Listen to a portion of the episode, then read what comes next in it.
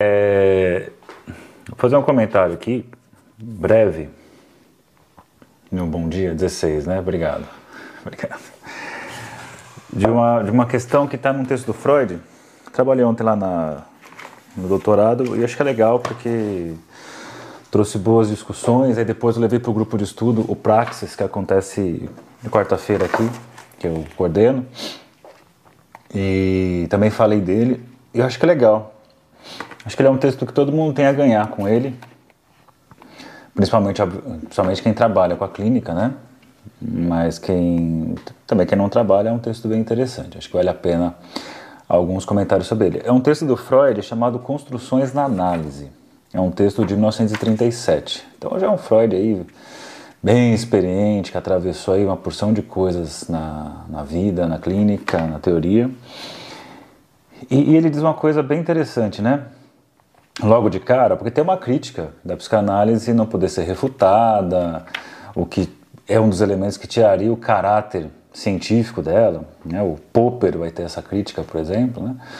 E tantos outros, e está nesse momento aqui de psicologia baseada em evidências e a crítica à psicanálise que ela não tem evidência nenhuma, só que né, tá, a psicanálise trabalha no, no um, um, a um ali, né? Um, cada um é um, cada gente trabalha com histórias, né? E forma de organização de histórias e cada história é uma coisa completamente diferente da outra, passa pelo campo do desejo. O desejo é vem ali de uma de um raciocínio pulsional que ele é fora de qualquer tipo de natura, de algo natural, né? Uma coisa construída, configurada é, pelo histórico dos desejos desejados, então o desejo se configura passando por circuitos de prazer, desprazer.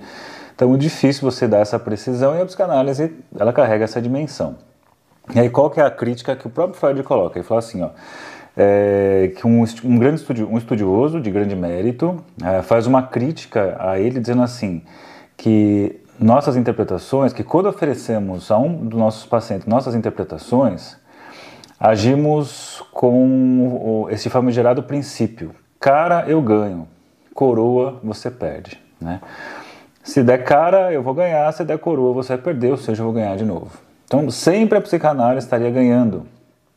Para pensar no que significa, assim, o analista faz uma, uma interpretação e se é, é aceita pelo paciente, ela estaria correta. Agora, Caso ele faça uma interpretação e o paciente recuse, o Freud vai dizer, né, a leitura que se faz, né, é, o, seria resistência por parte do paciente, logo a psicanálise está certa, a psicanálise está certo de novo. Então, se acertou a interpretação, está certo. Se a interpretação foi recusada, é resistência do paciente, a psicanálise está certa de novo. Então, o Freud coloca, essa é uma crítica que é feita à psicanálise, e ele fala assim, olha, não, não vai bem por aí.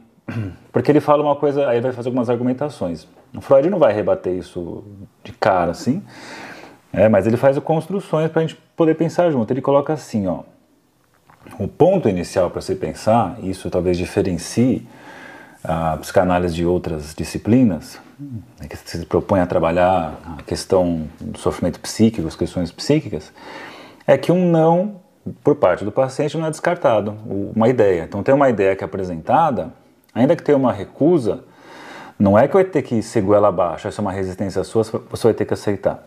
A ideia é assim, não é isso? Oh, então essa aqui é a interpretação. Não é isso. Tá bom, não é isso. Eu vou deixar aqui em cima, tá? Vou deixar aqui. Tudo bem que não é, mas vamos deixar aqui. Vai que uma hora sirva para alguma coisa. Vai que uma hora essa coisa sirva para dar uma outra ideia. Então essa é uma posição bem interessante que ele vai colocar assim, a, a psicanálise tem uma posição frente às suas intervenções, à frente intervenção do analista, em que a questão do sim e do não não são exatamente tomadas como sim como não. É, um, pelo, menos, pelo menos em psicanálise, o sim não significa necessariamente sim, assim como o não não significa necessariamente o não. Aí ele traz aqui, né, ó, uma das coisas que ele vai colocar assim, é, que o propósito da análise é conseguir deixar as repressões de lado e que a pessoa pode substituir por reações mais maduras. Né? A gente poderia pensar assim. Então, você numa situação é, atualmente, né? Você tem lá seus 30 anos, 40 anos, 50 anos, 20 anos, 25 anos, sei lá que idade você tem. E frente a uma situação que você fica ali angustiado, por exemplo, ao invés de você responder como você é na atualidade, aquela criança frustrada em você é a que responde ali na hora, o medo infantil que aparece, esse posicionamento infantil que vai tomar conta naquele momento ali. Então, por exemplo, você recebe lá uma, uma orientação do seu chefe, olha, eu gostaria que você fizesse isso, isso, isso, porém isso é tomado como se fosse uma humilhação, foi exposto, né, foi, ele me expôs na frente de todo mundo, ou ele foi violento comigo, ou ele, sei lá, alguma coisa que não condiz com a realidade dura ali, concreta, que todo mundo viu, mas para a pessoa é tomado como uma situação que é de outra ordem. Por quê? Ela toma aquela situação não a partir da, do que aconteceu ali naquele momento, mas sim uma experiência passada, né, como se fosse um portal do tempo que responde a essa situação. Então, por isso, essas repressões, essas inibições são decorrentes dessas experiências aí chamadas traumáticas e que na hora, né, uma pessoa em tese aí adulta, madura, numa situação que ela deveria, deveria reagir, deveria funcionar de forma madura, ela vai lá e responde de forma infantilizada, de forma neurótica. Pelo menos assim a gente pode começar a pensar a ideia. Então, qual que seria a ideia? A ideia seria então entender o que, aconteceu para levar a essa resposta, e o Freud vai colocar como é que se recupera essas lembranças perdidas e ele fala aí de buscar os anos esquecidos da infância e coloca buscar esses anos esquecidos não significa que o paciente vai ter clareza de trazer os elementos, tudo que aconteceu ali, mas vai trazer fragmentos, né, uma coisa ou outra que é possível se lembrar. E ele compara nessa hora o trabalho do analista com o trabalho do arqueólogo. O arqueólogo vai encontrar o osso aqui, vai encontrar o, o utensílio ali, é, um pedaço de dente e vai construindo ali alguma, a partir da sua fantasia, obviamente também, né? Vai construir alguma coisa para recriar um passado, para recriar aquele momento ali pré-histórico, por exemplo. Então ele fala, o, o, analista trabalha muito por essa via. E essa via, ele fala, não, não vou chamar de interpretação, vou chamar de uma construção na análise ou uma reconstrução. Né? Então, da mesma forma que um arqueólogo precisa reconstruir um passado a partir dos, do, dos elementos que ele encontra ali, dos ossos, dos objetos, né, dos, é, desses, desses pedaços de coisas, o analista também, né, com os fragmentos de lembrança, com os fragmentos de ideias, com, com fragmentos de putz, senti isso, mas não lembro exatamente o que, que foi. É como se fosse um trabalho ali arqueológico de juntar essas partes todas e tentar formar um todo. Então, ao fazer isso, não estamos no campo da interpretação, mas estamos no campo da construção ou reconstrução. Freud coloca, se vocês preferem, pode chamar de construção ou de reconstrução. Vai dizer, então é algo parecido com a arqueologia, porém tem algo diferente que a arqueologia trabalha com as coisas que já estão mortas ali, com coisas que já não têm vida e que no nosso trabalho existe a vida, né? Você está falando de um conteúdo de uma pessoa, de um ser que está ali na sua frente vivente. E, então ele vai dizer, por conta disso, o trabalho da, é, na psicanálise vai ser mais complicado do que na arqueologia, pensando, né, obviamente, nas suas devidas proporções aí. E diz então assim: na arqueologia, essa reconstrução é a meta, é o fim dos esforços. Né? Então, essa, é, essa reconstrução, se o arqueólogo conseguiu juntar essas coisas e reconstruir, legal. Né? É o fim dos esforços, conseguimos aí descobrir o que é. Para análise, a construção é o começo. Então é como se fosse assim, é preciso criar como se fosse uma cena 1, né? um passado. Precisamos ter uma história ali para criar uma ponte temporal. Né? É, senão, senão virar uma terapia que você conta o que aconteceu na semana. A ideia não é essa. Né? A ideia é você encontrar ali essa cena, essa lembrança, nessa reconstrução, e que ela possa funcionar como sempre um, um ponto de referência. A caridade de Arquimedes me deu um ponto no espaço para que eu possa fazer a alavanca e movimentar o mundo. Né? Então eu preciso criar, preciso trazer essa lembrança, essa construção aí, para então conseguir fazer essa ponte temporal. Porque tudo que vai chegando, em termos de situações atuais para o paciente, é, das suas, do seu dia a dia, isso não tem que ser tomado só no seu dia a dia, mas está sempre fazendo referência a essa cena, essa cena construída ali, né, reconstruída, ou redescoberta ou descoberta do, desse passado. Obviamente cabe aqui questões muito pertinentes, que eu não vou desenvolver aqui, porque isso realmente demora, quer dizer assim, o que, que é essa ordem da lembrança, o que, que é essa lembrança, o que, que é essa memória. Né? Porque tem uma, um ponto que eu sempre coloco, não só eu, mas muitas pessoas colocam, o que, que dá para diferenciar de lembrança e de fantasia. Né? O que, que realmente é uma lembrança que ocorreu realmente aquilo, a gente está sempre falando de flashes, pequenos elementos, pequenas coisas, pequenas experiências, elementos, e que nosso esforço, nosso esforço psíquico é juntar essas coisas e cria uma narrativa, e é uma narrativa que ela é criada que não necessariamente cria da maneira como aconteceu.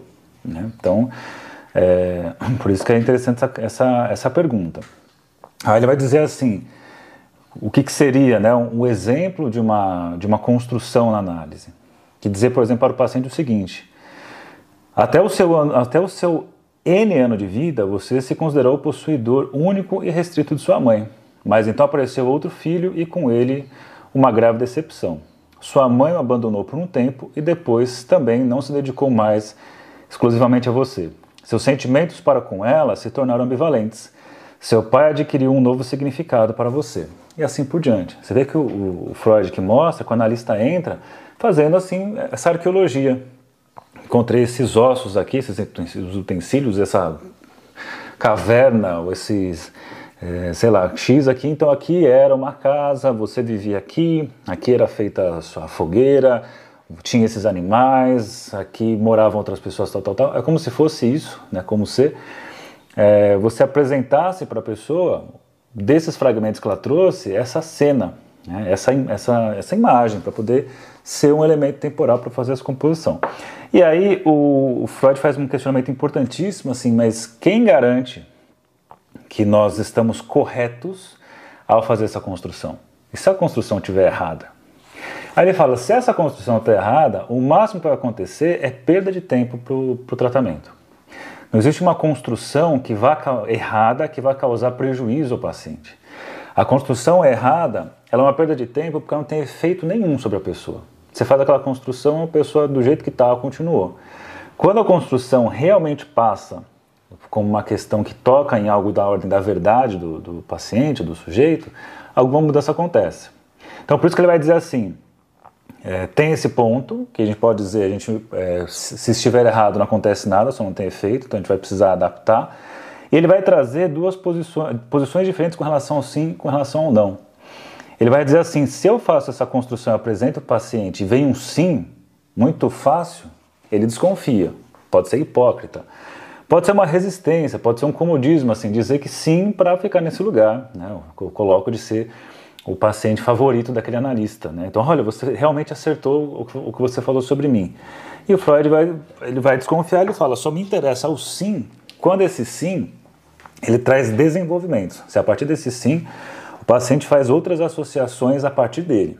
Veja que a importância que o paciente tome as rédeas e faça as associações, apresenta a construção a partir do analista, mas se fica só no analista, fica ali um exercício de, de poder do analista colocar a goela abaixo do, do paciente fantasias. Tanto que alguns analistas colocam assim: ó, na minha fantasia, quando eu escuto você, eu vejo a seguinte cena assim, assim, assado. Então isso é uma construção. A partir dessa construção, que o paciente começa a fazer seus desdobramentos. Isso interessa. Esse sim que tem desdobramentos nos interessa. O sim automático, um sim hipócrita, não dá para confiar. Assim como a questão com o não. Né? O não, ele vai dizer um não completo também não, não, não funciona para gente. Né? Porque o não tem que ter uma dimensão.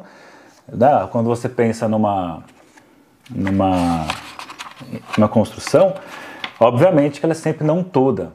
Né? Isso, coisas do Lacan, por exemplo, esse, esse termo não todo, a gente nunca fala tudo, né? nunca dá para atingir a verdade toda, você passa ali por vários pontos, mas tem pontos que não consegue acessar. É, ele fala, então, fazer uma construção e apresentar e tomar um não completamente, também desconfie. É aquele ponto que ele falou lá no começo, assim, nós não vamos tomar um não como o fim das nossas intervenções. Mas esse não, né, se ele é não total, né? Se assim, não, não é isso, mas tal coisa, tal coisa, tal coisa, fala, esse nos interessa. Então, o sim e ponto, o não e ponto, para nós, é questionável. O sim com desdobramento, o não como uma parte, não, não é isso, mas pensa em tal coisa, isso é interessante. E ele fala assim, para finalizar a live aqui, só atender, é, uma outra maneira de pensar nessas confirmações, que sim e não são confirmações diretas. Você faz a construção, apresenta, tem, uma, construção, tem uma, uma é, confirmação ou uma negação direta.